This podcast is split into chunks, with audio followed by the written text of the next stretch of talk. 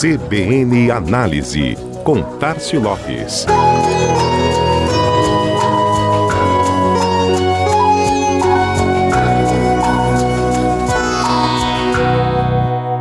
Maio chegou e o Dia das Mães 2023 bate a porta, pronto para ser, como sempre, a data mais importante do varejo no primeiro semestre e também uma das três mais relevantes do ano em volume de negócios, junto com o Black Friday e o Natal. O protagonismo da data no calendário do comércio não muda.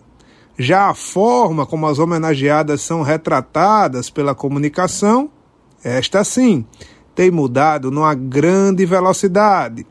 O Dia das Mães, estereotipado, cheio de rótulos, que perdurou por muitos anos nas campanhas publicitárias nacionais e locais, agora é encarado de outra forma, ou melhor, de outras formas pela propaganda a imagem clássica da mamãe vem dando lugar a um novo conceito, o de valorização da diversidade da figura materna, com suas infinitas realidades.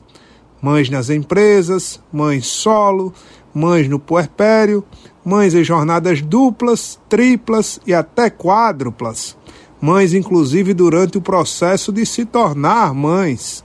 E assim, com essas novas características, a data vai caminhando com a expectativa de superar 2022, batendo os 5,5 bilhões de faturamento no comércio digital, de acordo com a Nielsen, e superando a alta de 6,9% registrada pelo Serasa Experian no ano passado no comércio físico.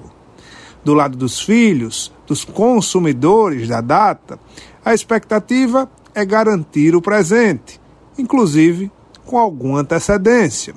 Segundo uma pesquisa realizada pela fintech Coin e publicada pelo portal especializado Mundo do Marketing, 60,4% de todos os consumidores brasileiros pretendem comprar um presente no Dia das Mães antecipadamente, enquanto 27,2% vão aguardar a proximidade da data para ir às compras.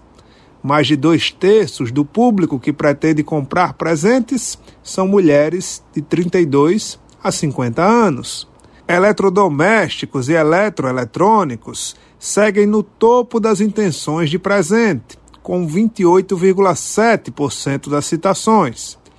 Itens de beleza e perfumaria aparecem na segunda posição, com 22,3%, enquanto 19,3% vão buscar no setor de vestuário o presente da mamãe. Outro detalhe da pesquisa que deve ser levado em consideração: os dois principais fatores que definem a compra do presente, segundo os consumidores, são a forma de pagamento, seguido pelos descontos oferecidos. Dois gatilhos que podem nortear, naturalmente, além da política comercial para os próximos dias, a comunicação que seja uma data muito expressiva para todos os varejistas. Este foi mais um CBN Análise. Tárcio Lopes, da Chama Publicidade, para a CBN Maceió.